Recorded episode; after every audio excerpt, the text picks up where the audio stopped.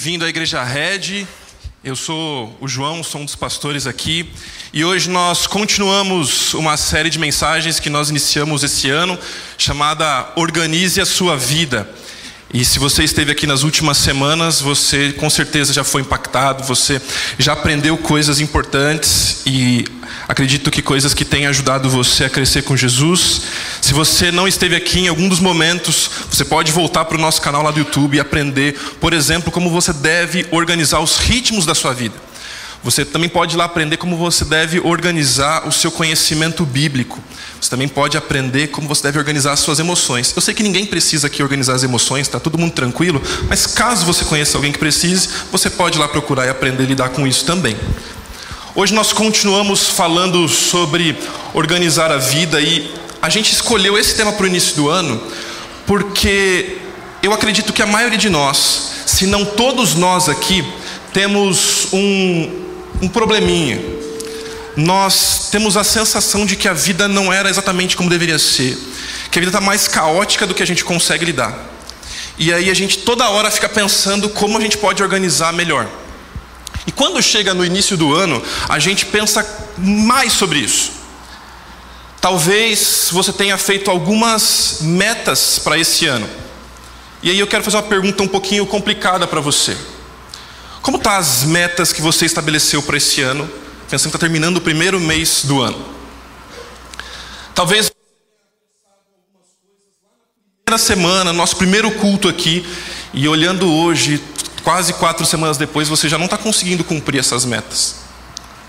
Talvez você tenha pensado algumas coisas em dezembro, pensando sobre seu trabalho, sobre seu corpo, sobre a sua família, e você já não conseguiu cumprir o que você combinou com você mesmo. Talvez esse seja o seu caso.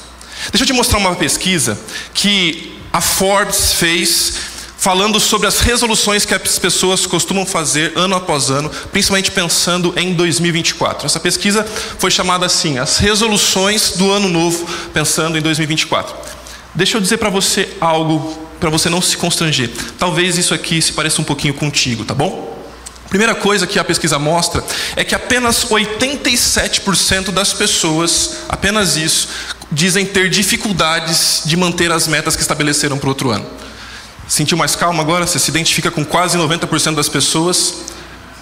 As pessoas começam, elas estabelecem algumas metas, elas estabelecem algumas coisas para viver, mas não conseguem cumprir ou viver plenamente o ano todo. Começam e param. A pesquisa continua dizendo que a maioria das pessoas não passa de três meses com essas resoluções. Se você decidiu ir para a academia, quero dizer que talvez a maior parte das pessoas que se inscreveram na academia esse ano, em março, param, segundo a pesquisa. Você começou devocional, começou a ler a Bíblia, chegou lá em Levítico, Números, Crônicas. Quem não parou nessa época da Bíblia, né? Depois de três meses, a maior parte das pessoas para as suas metas. E a pesquisa também vai dizer que aproximadamente 60% das pessoas se sentem pressionadas todos os anos a pensar nas metas para o próximo ano. Chega no final do ano, dá uma sensação de que a vida está um caos, você não aguenta mais, você está dando as últimas energias para acabar com o ano, você não sabe se acaba primeiro o ano ou a sua vida a sua energia, e você se empenha um pouquinho mais para chegar nas festas e tentar sobreviver. Aí algo acontece na nossa mente, a gente acha que quando vira do dia 31 para o dia 1 a vida muda. Então a gente vem aquela expectativa muito forte, então a gente começa a planejar e fala: não, agora minha vida vai ser diferente. Como se uma virada de ano, uma virada de 0 hora, 23 horas e 59 minutos para zero horas do outro dia, a nossa vida fosse ser realmente transformada. Mas a maioria das pessoas acreditam que se tiverem metas, elas serão bem-sucedidas. E elas se sentem pressionadas a isso. Todo ano eu preciso ter um planejamento novo. Todo ano eu preciso estabelecer algo para minha vida ser diferente. Deixa eu mostrar para você também quais são as principais metas que as pessoas estabelecem. Qual você acha que é a meta número um? Vamos lá. As principais metas. Olha qual é a meta número um: ser mais fitness. Vocês riram por quê?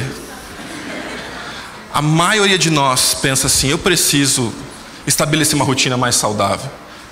As academias agradecem, elas estão lotadas. Por isso que elas inventaram agora o plano anual, porque você se compromete, paga e não vai. Você é um investidor da academia agora. A maioria das pessoas, pelo menos 48% das pessoas que preencheram essas pesquisas dizem: "Eu quero ser mais fitness esse ano". Qual você acha que é a meta número dois?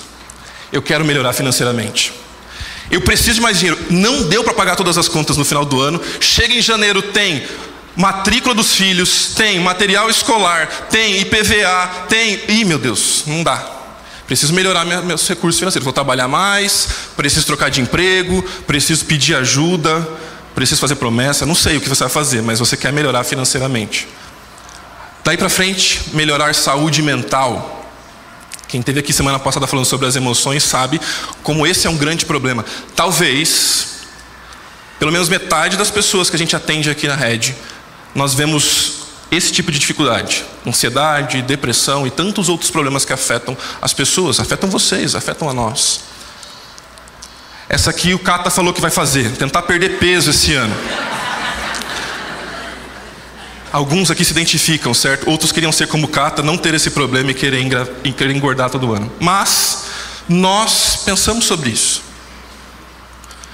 Talvez você tenha chegado no final do ano e falou assim: não, eu vou comer tudo que tem direito, mas dia 1, um, ah não, dia 1 um não dá. Dia 2 eu vou resolver. Mas o problema é que no dia 2 tem a comida que sobrou do dia 1, um, dia... e vai indo.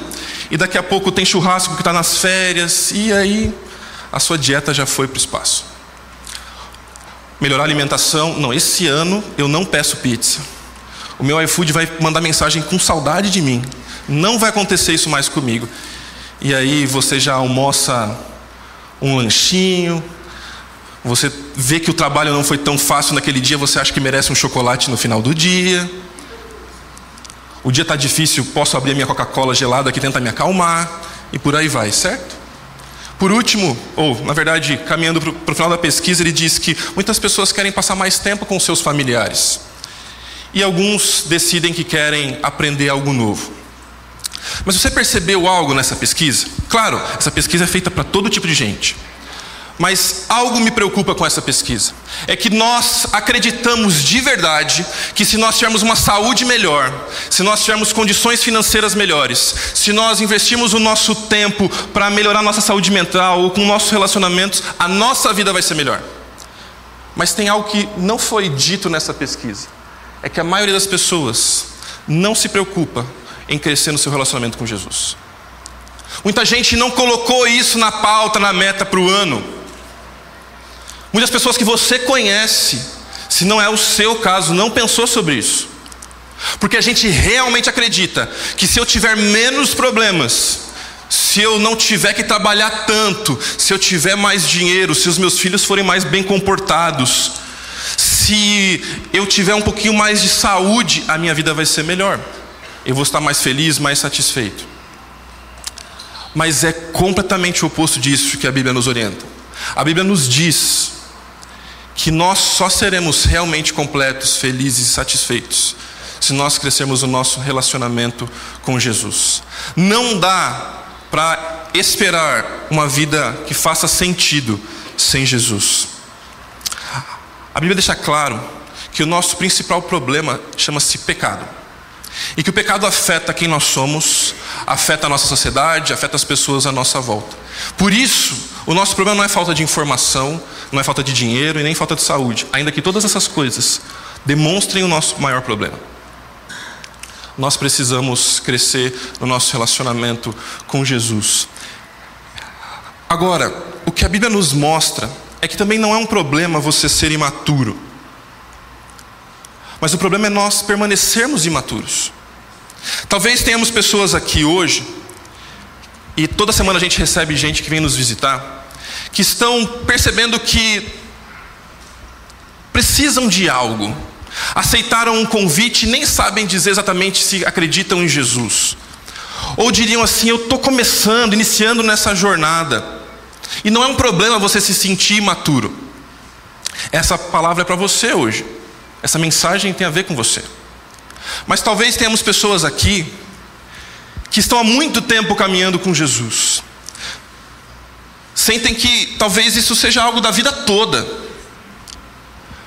mas percebem que não são como deveriam ser, que precisam continuar a crescer. Essa mensagem também é para você. Na verdade, essa mensagem é para todos nós, porque todos nós não somos o que deveríamos ser. Todos nós não estamos tão adequados à vontade de Deus quanto deveríamos. Todos nós, em alguma medida, somos imaturos que precisam continuar a crescer. Mas não é um problema você ser imaturo. Talvez a sua jornada com Jesus começou há poucos dias, meses. O problema é você permanecer imaturo. Você não fazer nada sobre isso, não buscar os recursos em Jesus, na palavra de Deus para continuar crescendo. Por isso a nossa conversa hoje é sobre como você deve organizar o seu crescimento, organizar o seu crescimento espiritual. Por que você deve crescer espiritualmente? Eu quero te dar três razões pelas quais você deve crescer espiritualmente. A primeira delas é porque nós acreditamos em mentiras, nós não acreditamos naquilo que Deus espera de nós, nós acreditamos em coisas erradas. A Bíblia vai dizer que nós trocamos o Criador pelas coisas criadas, que a nossa mente foi prejudicada, que os nossos desejos foram prejudicados que nós acreditamos em mentiras, mentiras que nos contaram, mentiras que nós contamos para nós mesmos. Nós temos uma visão errada da vida e do mundo. E crescer espiritualmente revela claramente isso para nós. Nós precisamos crescer porque acreditamos em mentiras. Nós precisamos crescer porque, além de nós acreditarmos em mentiras, nós vivemos baseados nessas mentiras. Se você acredita que não é um problema viver sem Jesus, viver sem Deus, você vai viver dessa forma. Se você não acredita que Deus espera de nós algumas práticas, uma ética de um certo modelo, você não vai se importar com isso e você vai viver do seu jeito. E aí, cada um cria o seu próprio modo de vida. E cada um vai viver, como diz no livro dos juízes, de acordo com seus próprios olhos, de acordo com a sua própria vontade. Você precisa crescer espiritualmente porque certamente você tem práticas na sua vida que não condizem com o que Deus espera de nós. Eu preciso crescer espiritualmente porque certamente tem coisas em mim que ainda não se parecem com Jesus. E nós também precisamos crescer espiritualmente porque nós somos influenciados e influenciamos de acordo com o nosso desejo e não de acordo com a vontade de Deus. O Salmo 1 vai dizer para a gente não andar, ou não se misturar, ou não se deixar envolver por pessoas que não estão nem aí para Deus mas que nós devemos buscar os recursos na palavra de Deus. Nós somos influenciados e influenciáveis. Quer você aceite isso, quer você não aceite, isso é uma verdade. O que você comprou no último mês, no último ano, que não foi alguém que te disse ou você viu na rede social, nós somos influenciáveis. E muitas dessas influências nos afastam de Deus. Talvez você tenha dado maus conselhos para as pessoas, para os seus amigos, para os seus vizinhos, para os seus familiares porque você não está orientado pela palavra de Deus. Eu quero hoje estudar com você sobre esse crescimento espiritual que Pedro está nos dizendo. Como bebês recém-nascidos desejem intensamente o puro leite espiritual, para que por meio dele vocês cresçam e experimentem a salvação agora que provam a vontade. Olha o que o Jerry Bridges vai dizer para nós. O crescimento espiritual acontece de um esforço intencional e adequado. O que ele quer dizer com isso? Intencional sugere uma busca diligente de um objetivo claro. Adequado indica que devemos usar os meios de crescimento dado por Deus a nós por meio da Bíblia. O que Jerry Reed está dizendo é que crescimento espiritual não é do tipo deixa a vida me levar. Você não vai crescer com Jesus, não vai crescer espiritualmente sendo alguém que entra na correnteza.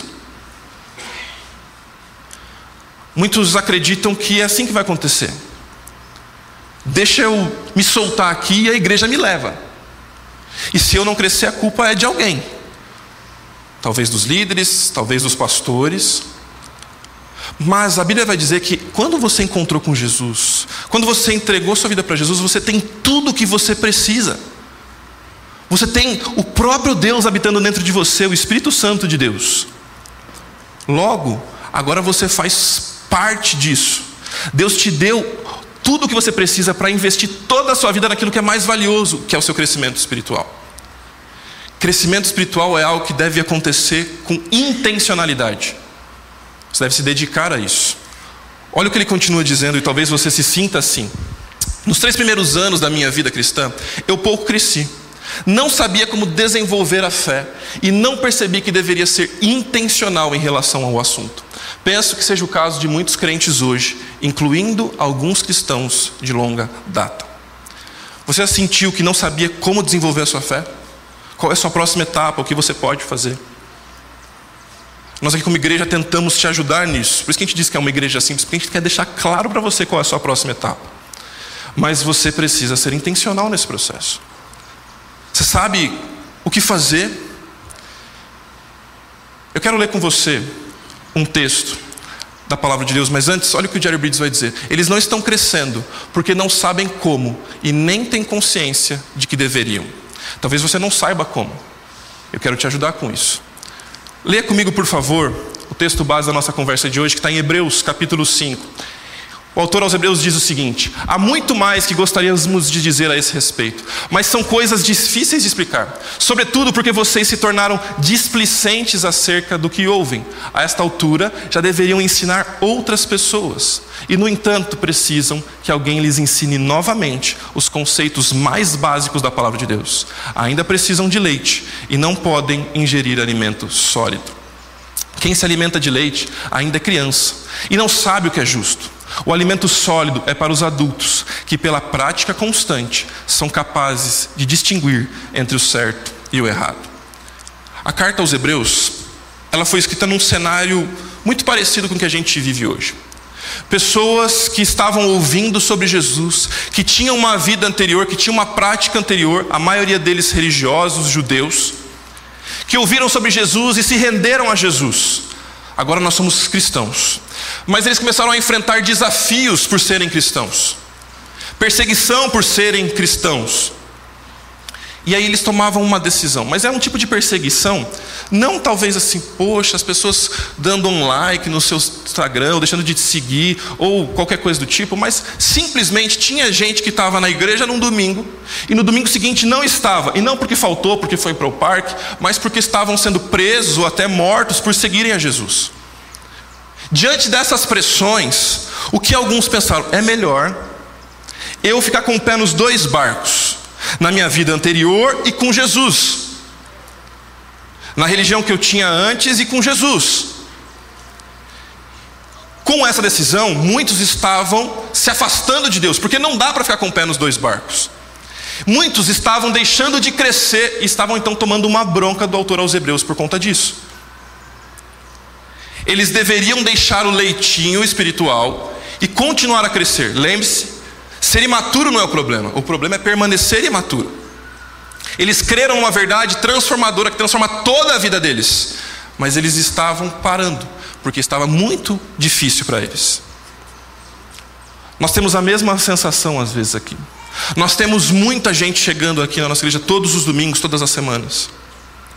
Mas nós nos preocupamos que muita gente esteja nos dois barcos ou que você se atraia por qualquer outra coisa que não por Jesus. Por isso nós precisamos falar sobre crescimento espiritual. E eu quero dizer para você hoje três atitudes que você precisa tomar para crescer espiritualmente. A primeira delas é aprofunde-se na Bíblia. Dá uma olhadinha comigo no texto novamente. O texto diz assim: há muito mais que gostaríamos de dizer a este respeito, mas são coisas difíceis de explicar. Aqui, o capítulo 5, versículo 11, vem depois do capítulo 5, versículo 10, 9 e 8. A gente precisa olhar para trás. Parece que o autor está falando de um assunto, ele quer continuar desenvolvendo esse assunto, mas ele diz: não dá para falar com vocês sobre isso. Não dá para falar com vocês sobre isso porque vocês é, não estão entendendo, ou vocês não vão ter condições de entender, porque são coisas difíceis. O que será que ele queria falar? Quais são essas coisas difíceis que eles não estavam entendendo ou aptos a aprender?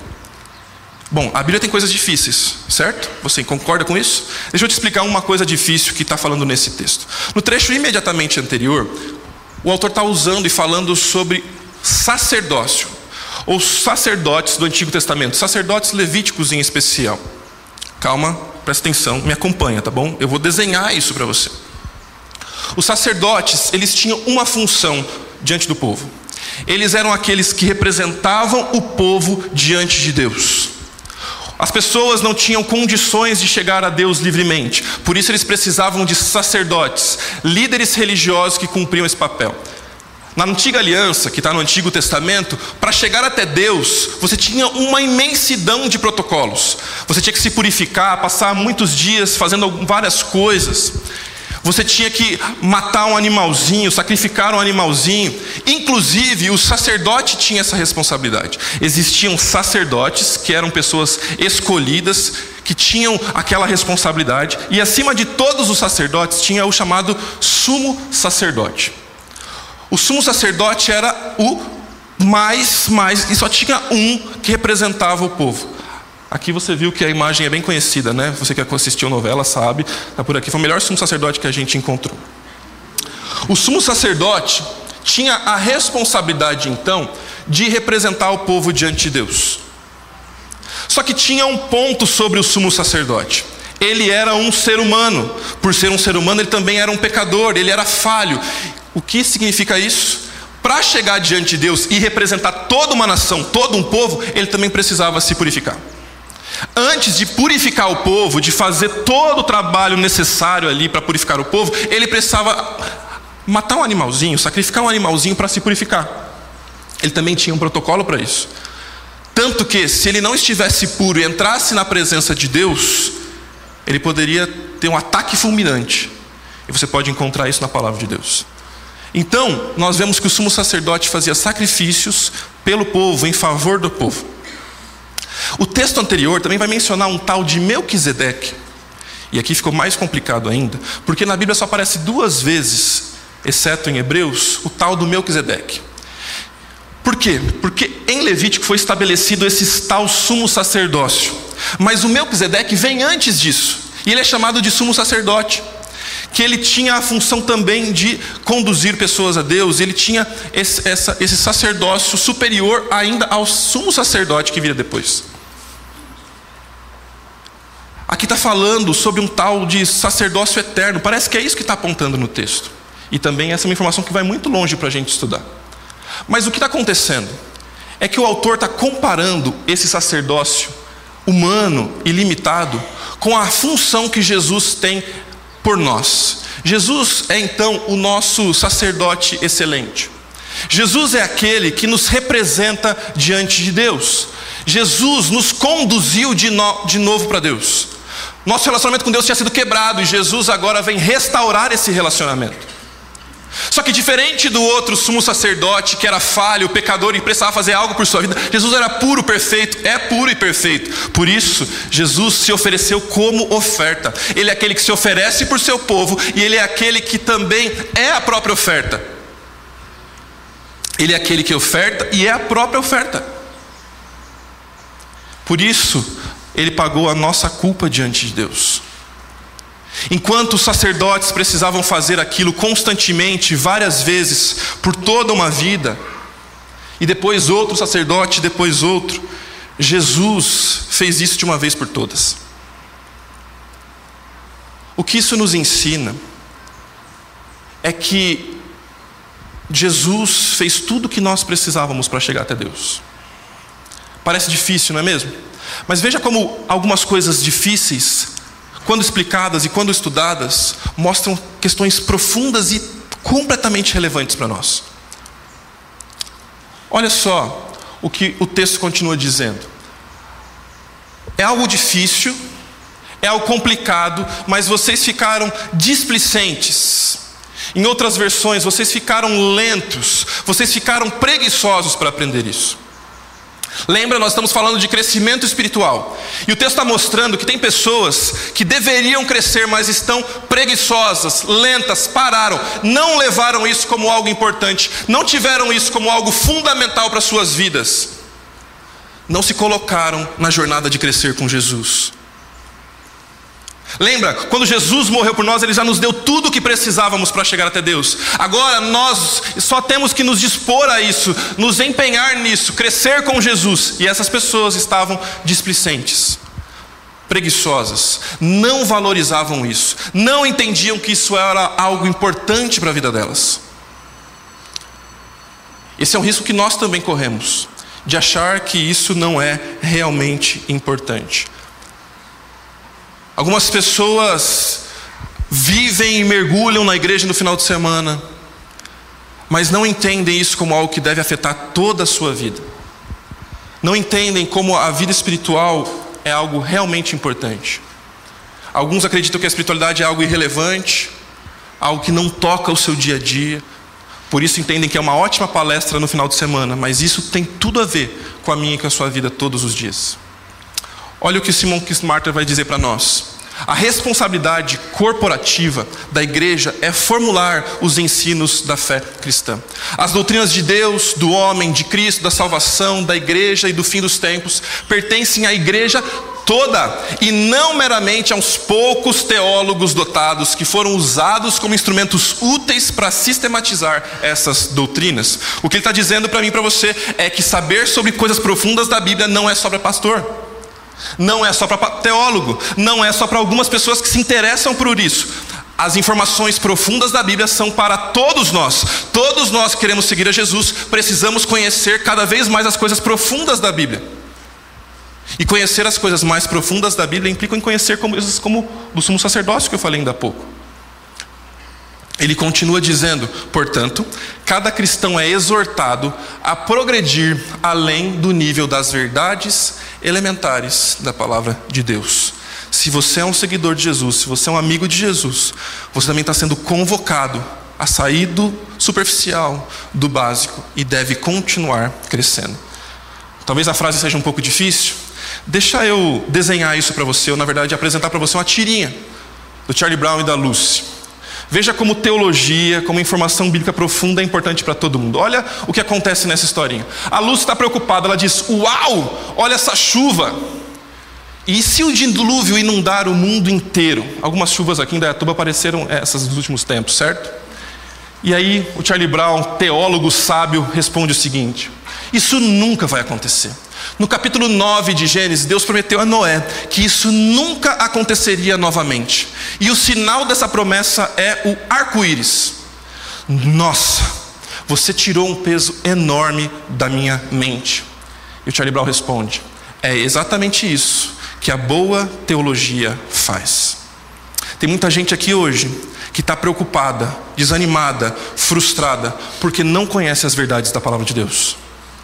Tem muita gente desesperada, porque não conhece a verdade de Deus, porque a Bíblia diz que tudo nessa vida vai se estourar. Tudo aqui não é terreno sólido o suficiente para você apoiar a sua vida, mas na eternidade nada vai estourar, nada vai dar errado, porque nós não fomos feitos para essa vida, mas nós fomos para viver eternamente com Deus. Se você se apoia nas suas crenças, a sua vida vai ser um eterno desespero, como o da Lucy. Mas se você conhece as verdades da palavra de Deus, você vai ser completamente transformado. Olha só o que o Francis Chan nos ensina sobre isso. Se realmente acreditamos que a Bíblia é a palavra de Deus, então ela deveria ser mais do que um livro com o qual estamos familiarizados. A Bíblia deveria moldar cada aspecto de nossa existência, além de guiar as decisões que tomamos na vida. Você pensa na palavra de Deus para decidir como você vai reagir com o seu marido, como você vai lidar com seus pais que são difíceis, como você vai lidar com um patrão que não é tão fácil de lidar, como você vai lidar com os seus problemas. Você pensa na palavra de Deus, você pede orientação para Deus. Ele continua dizendo: se Deus é o projetista e criador deste mundo, se Ele nos fez e não nos colocou nesse planeta, ou se Ele fez isso, e se Ele reservou tempo para nos dizer quem Ele é, quem nós somos e como esse mundo funciona, então o que poderia ser mais importante para nós do que a Bíblia? Em outras palavras, o que eu quero dizer para você é que Deus decidiu se revelar por meio de um livro. Mas, pastor, eu não gosto de ler. Eu tenho tanta dificuldade. Meu querido, você me desculpa uma coisa, mas Deus não decidiu passar para a gente um podcast, nem mesmo um filme, nem músicas espirituais. Deus decidiu se revelar a nós por meio de um livro. E se você quer conhecer a Deus, você precisa conhecer esse livro. Nós precisamos ser o povo do livro. Talvez você me ouça e pensa que está desesperado, minha rotina não dá para encaixar isso. Filhos pequenos, muito complicado, eu te entendo. Talvez alguns anos atrás, eu ia te condenar e falar o seguinte: você não prioriza aquilo que é importante. Quando meu filho mais novo nasceu e a gente tinha muita dificuldade para dormir, e quatro e meia da manhã ele achava que era dia para começar a vida dele, e eu precisava colocar ele no carrinho para andar até a praia quando a gente morava lá em Santos, para minha esposa dormir um pouquinho mais.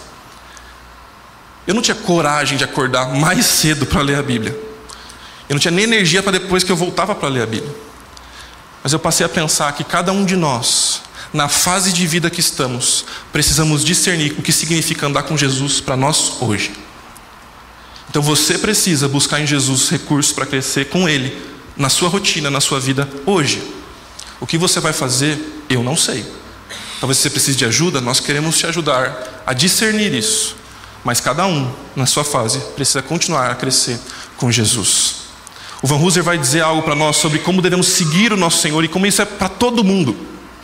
O processo de discipulado envolve tanto desprogramar a nossa mente, expor, criticar e corrigir as imagens e histórias pelas quais vivemos, quanto reprogramar, substituir o velho eu e os imaginários sociais que fomentavam a nossa antiga maneira de viver pelo imaginário social gerado pela Escritura e pelo Evangelho.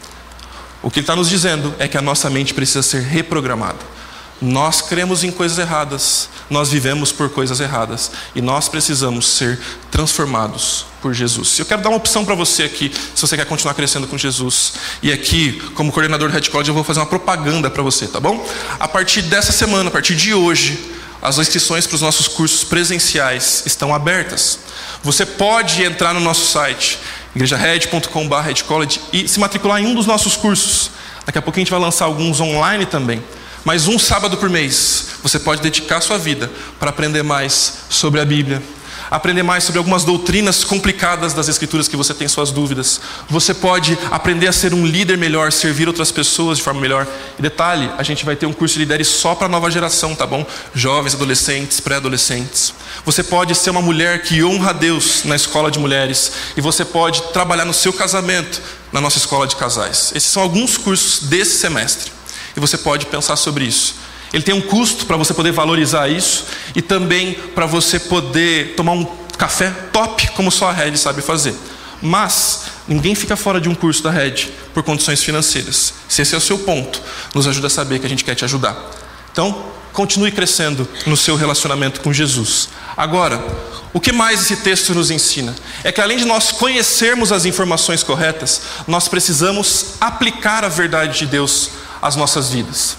O alimento sólido é para os adultos que, pela prática constante, são capazes de distinguir entre o certo e o errado. À medida que a gente amadurece, nós temos que mudar a nossa dieta. Tenho dois meninos e não canso de dizer que eu sou o único pastor da rede com filhos meninos aqui, tá bom? Todos os outros estão brigando comigo toda hora porque são um monte de menina. Mas os meus meninos faziam exames quase que mensais no começo da vidinha deles para descobrir se eles estavam crescendo. E eles tomavam leite, nessa época era barato, filhos meninos, tá bom? E depois disso eles começaram a comer. E a feira começou a ficar cara, a compra de pão começou a ficar cara, porque eles entraram no alimento sólido. E hoje os meus meninos de 4 e 2 anos já comem um hambúrguer sozinho e querem escolher onde a gente vai almoçar. Se for churrasco, convidar a gente, se prepara. Porque crianças precisam se desenvolver. Você não vai dar feijoada para criança, espero, tá bom?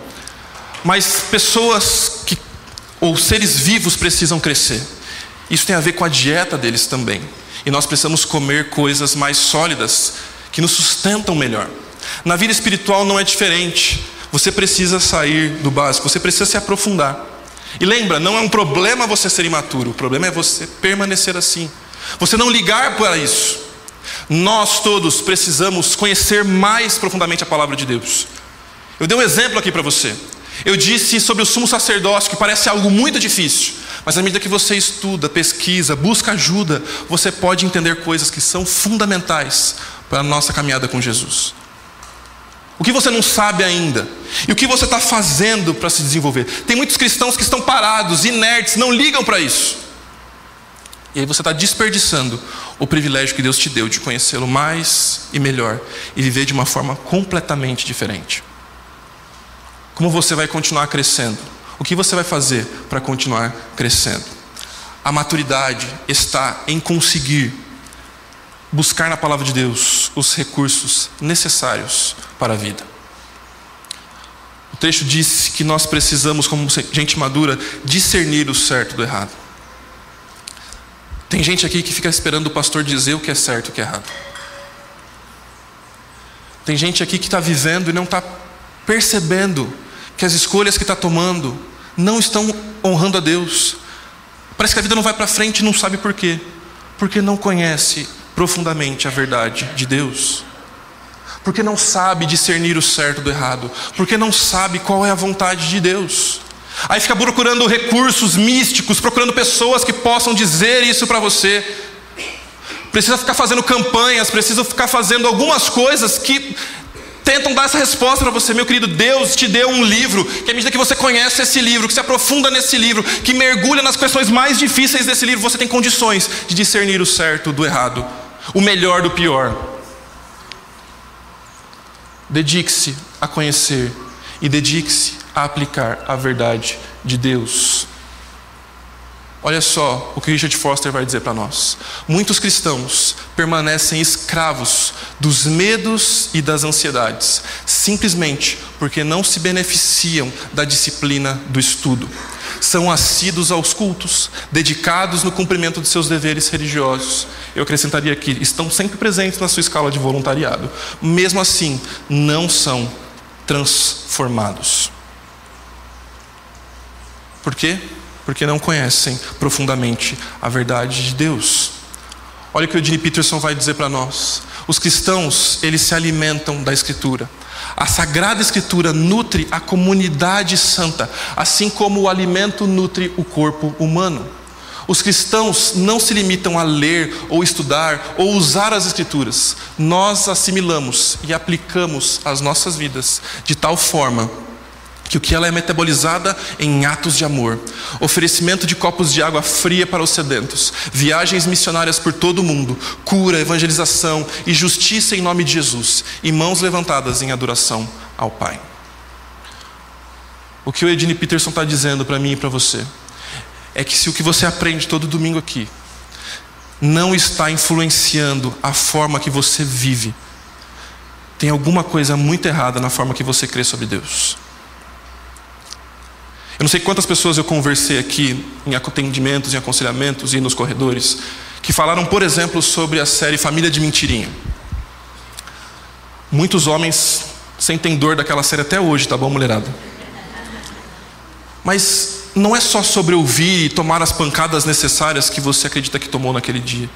O que você tem feito para ser um marido menos ríspido com a sua mulher, ou um marido doce com a sua mulher? E eu sei, eu também peco. Eu sei que nem sempre isso é fácil. Ou, na verdade, a maioria das vezes nós queremos agir pelos nossos impulsos e pelo nosso coração. Como você está se empenhando a levar e pastorear o seu filho, se é isso que tanto falou com você naquele dia? Mulher, se você está se deixando levar por qualquer outra coisa que não pela palavra de Deus, você já sabe, você aprendeu Às vezes, conversando com pessoas, nós precisamos lembrá-las que elas foram perdoadas por Jesus, porque elas estão com uma dificuldade enorme de perdoar alguém que está à volta dela. Nós não minimizamos as ofensas que as pessoas fizeram contra nós. Elas são verdadeiras, elas são profundas, causam feridas muito grandes. Mas se Jesus perdoou os seus pecados, o que te falta para perdoar quem te ofendeu? À medida que você conhece e se aprofunda na Bíblia, você vai conseguir discernir o que honra a Deus e o que não honra. Conhecer profundamente a Bíblia vai te ajudar a discernir o que combina com Jesus e o que não combina com Ele. A forma que você se comporta, a forma que você reage, o que você pensa, o que você deseja, combina ou não combina com Jesus? Por isso você precisa aprender profundamente sobre a palavra de Deus. Você precisa se dedicar a isso cada vez mais. Então você precisa aplicar a verdade de Deus para a sua vida. O que falta você aplicar? Que decisão você precisa tomar hoje para honrar a Deus e viver com Ele para Ele. Por último, quando você se aprofunda na Bíblia, quando você aplica a palavra de Deus, você também precisa agora ajudar outros a crescer com Jesus. Olha o que o texto vai dizer. A essa altura já deveriam ensinar outras pessoas. E, no entanto, precisam que alguém lhes ensine novamente os conceitos mais básicos da palavra de Deus. Ainda precisam de leite e não podem ingerir alimento sólido. Interessante enquanto eu estudava sobre esse texto, alguns comentaristas vão dizer que a Bíblia fala sobre três etapas da vida cristã: os bebês, as crianças, os jovens, adolescentes e depois os adultos e pais. E a figura para mim fez muito sentido porque os pais, por mais que eles não se sintam preparados, eles precisam agora cuidar de alguém. Você, pai, sabe do que eu estou falando. Ninguém se sente preparado como pai. De repente chega e você agora descobre como é que é. Mas nós precisamos ajudar eles, essas crianças, a se desenvolverem, protegê-los. E à medida que você cresce com Deus não é diferente. Você se envolve com aquilo que Deus está fazendo no mundo, com aquilo que Deus está fazendo na vida das pessoas. E eu não estou falando que todo mundo aqui precisa crescer com Jesus a ponto de ser um pregador e subir aqui para falar sobre a palavra de Deus e ser um pastor. Eu não estou dizendo que você precisa ser um professor ou ser um líder de pequeno grupo, porque pessoas diferentes possuem dons e capacidades diferentes. O que eu estou dizendo é que Deus colocou pessoas à sua volta e você pode e precisa compartilhar sobre a verdade de Deus para essas pessoas. Talvez seja sua esposa, os seus filhos, os seus amigos, colegas de trabalho, mas tem pessoas que precisam ouvir coisas que têm acontecido na sua vida. Mas, pastor, eu ainda me sinto tão pequeno, tão frágil. Aquilo que você tem vivido com Jesus já é muito mais do que tem muita gente vivendo por aí. Você precisa levar aquilo que Jesus está fazendo na sua vida para outras pessoas. Você tem condições de, nesse sentido, ser um mestre para alguém, apontar o caminho para alguém. Lembre-se, você não é o caminho, você não tem todas as respostas. Jesus é o caminho, Jesus tem todas as respostas. Você precisa apontar para Ele. Você precisa levar pessoas para Ele. Você precisa conduzir pessoas ao nosso Salvador. A Bíblia é repleta de exemplos, de ilustrações, de, de histórias que narram isso. Paulo chama dois jovens para conduzir esses jovens a conduzir outras pessoas, Timóteo e Tito. Elias aponta para o Eliseu. A Bíblia é repleta de gente que passa o bastão, que apresenta o amor de Deus para outras pessoas. Homens, mulheres que levaram a verdade eterna para pessoas que estavam à sua volta. Nós todos aqui que temos Jesus, temos tudo o que precisamos para apresentar a verdade de Deus para quem está à sua volta. Mas eu não sei muito, eu não sei quase nada da Bíblia, eu nem sei se eu, onde abre a Bíblia. Meu querido, se você sabe a história de Jesus, se ela tem feito transformação na sua vida, você pode compartilhar sobre essa transformação. Você não precisa saber grego, hebraico, você não precisa saber todas as teorias e teologias por aí. Mas você deve se colocar e se dispor a ajudar outras pessoas. Olha o que Francis Chan vai dizer. Ao longo do caminho, rumo à maturidade, nós conduzimos outros, batizando-os, ensinando-os a obedecer a todos os mandamentos de Deus. No entanto, muitos nunca atingem a maturidade, porque jamais conduzem outros. Em vez de se tornarem professores, permanecem em um estado constante de aprendizado. Alguns se recusam a liderar, enquanto outros passam a vida toda acreditando que não estão prontos. Você quer saber uma certeza que eu tenho, e eu tenho certeza que todos os meus colegas pastores aqui da rede têm? É: nós não estamos prontos. E nós não fazemos a menor ideia de como é conduzir tanta gente para Jesus desse jeito. Mas a gente se dispôs a obedecer a Deus. E a gente ora diariamente, semanalmente por isso. Deixa eu falar algo aqui. Talvez você não saiba, mas terça-feira a gente tem reunião do staff. E terça-feira, mais uma vez, eu fui muito impactado pela vida do Tiago, o Matos, compartilhando as preocupações que ele tem, porque a igreja está crescendo e que ele sente que não vai dar conta, que nós sentimos que não vamos dar conta. E aquilo me impacta de pensar assim: a gente admira, a gente olha e vê assim, cara, mas no final das contas é uma pessoa que está sendo usada por Deus. Deus está fazendo tanta coisa aqui. E a nossa sensação é de Deus, a gente tá, o que a gente faz? Mensagens que a gente recebe e a gente não tem toda a energia possível para ajudar você. Talvez você está esperando um aconselhamento faz algum tempo. E pessoas que estão à sua volta aqui podem ser instrumentos de Deus na sua vida, e você pode ser instrumento na vida de alguém aqui também. Nem que a gente contrate 100 pastores vai funcionar se nós não estivermos dedicados a ajudar pessoas a crescerem com Jesus. Muitos cristãos são imaturos, outros estão crescendo, e eu quero comparar isso com você. Os cristãos imaturos, eles são superficiais quanto à palavra de Deus, enquanto cristãos maduros são dedicados no estudo da palavra.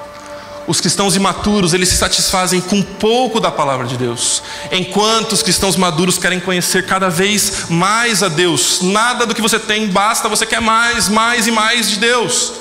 Cristãos imaturos são lentos para praticar a palavra de Deus. Sabe, eu não, ah, não vai dar, é difícil. Enquanto os cristãos maduros buscam obedecer a palavra de Deus imediatamente, e toda vez que caem e pecam, porque nós vamos cair, nós vamos pecar, nós queremos pedir a ajuda de Deus, nós nos arrependemos e nos voltamos para Ele. Os cristãos imaturos são indispostos a ajudar outros, porque eles querem sempre receber, eles vêm para a igreja esperando: quem é que pode me ajudar? O que eu posso conseguir aqui? Eu preciso que aquela pessoa faça algo por mim. Mas cristãos maduros, eles se colocam para ser pessoas abençoadas, mas que também querem abençoar, querem aproximar pessoas de Jesus e da palavra. Você é um cristão maduro ou imaturo? Ou melhor, você se sente imaturo, o que você está fazendo para crescer com Jesus?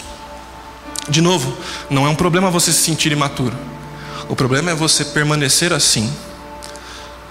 Você cresce quando se dispõe a ajudar outros a crescerem com Jesus. O professor, ele aprende melhor sobre a matéria quando ele precisa ensinar sobre aquilo. Ao separar um tempo para pregar isso aqui hoje, eu sou o primeiro a ser quebrado por Deus. Você líder de pequeno grupo é o primeiro a ser quebrado por Deus quando você precisa se preparar para conduzir uma conversa no seu pequeno grupo. Onde você está nessa jornada? Talvez você se sinta conhecendo a Deus. E você diria algo como: Eu estou curioso, mas eu não entendi exatamente o que é ter um relacionamento com Jesus. Tudo bem, mas não pare aí. Continue crescendo com Jesus. Talvez você diga: Eu estou crescendo, eu creio em Jesus como meu Salvador, mas e eu quero continuar experimentar um relacionamento superior, crescer com Ele. Tudo bem você estar aqui, mas não pare aí queira se desenvolver mais, queira crescer, queira buscar ajuda de Deus para continuar crescendo. Talvez você esteja liderando pessoas e diga algo como: Eu tenho crescido no meu relacionamento com Jesus e eu estou disposto a ajudar outras pessoas também.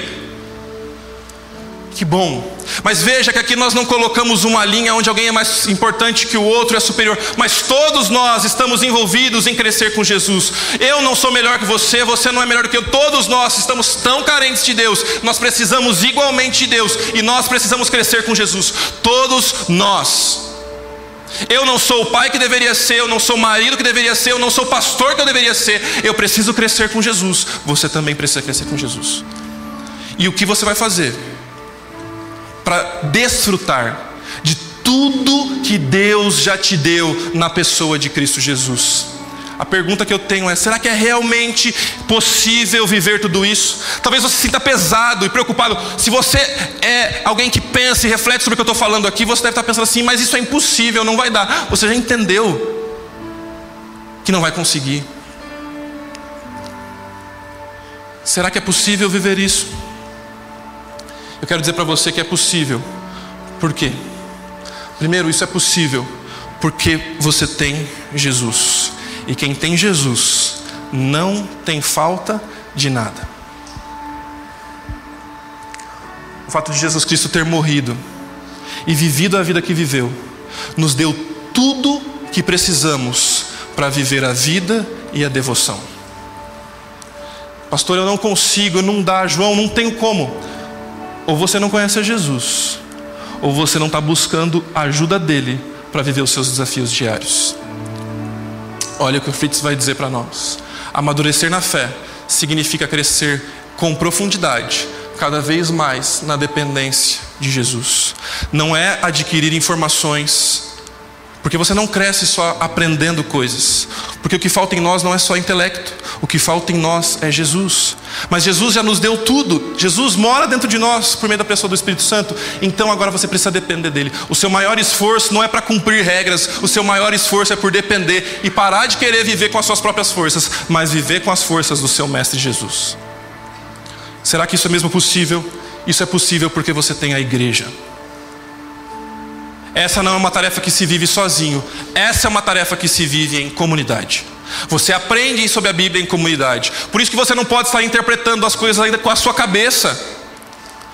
Deus usou o povo dele para interpretar. Nós aprendemos a Bíblia a partir de ler a Bíblia, estudar a Bíblia uns com os outros, ver o que outros falaram sobre isso. Nós precisamos crescer juntos. Você precisa andar com outras pessoas que amam a Deus. E tem gente que está chegando aqui na igreja e tem dificuldade de abandonar a velha vida. Por isso você precisa estar com gente que também quer crescer com Jesus. A igreja é o povo de Deus. E cuidado, para mesmo estando dentro do povo de Deus, você não trazer aquilo que te afasta de Deus para dentro do povo de Deus. Você precisa, junto com o povo de Deus, correr para mais perto de Deus. E por último, isso é possível porque você tem o Espírito Santo de Deus. Ele nos dá uma ordem, mas Ele nos dá todo o poder necessário para viver o que nós precisamos viver. É Ele quem realiza em nós tanto o querer quanto o realizar. A conclusão que nós chegamos para refletir e praticar é que crescer espiritualmente requer intencionalidade, requer que você se empenhe por isso e a pergunta aqui é: o que você vai fazer para crescer espiritualmente? Qual decisão você precisa tomar hoje para crescer espiritualmente? A segunda coisa para você pensar é que apenas o crescimento espiritual vai te dar forças para viver os dias difíceis e lidar com seus desafios diários. Sabe o que é muito difícil nos aconselhamentos? Quando alguém está passando por muita luta, muita dor, é ensinar boa teologia para essa pessoa.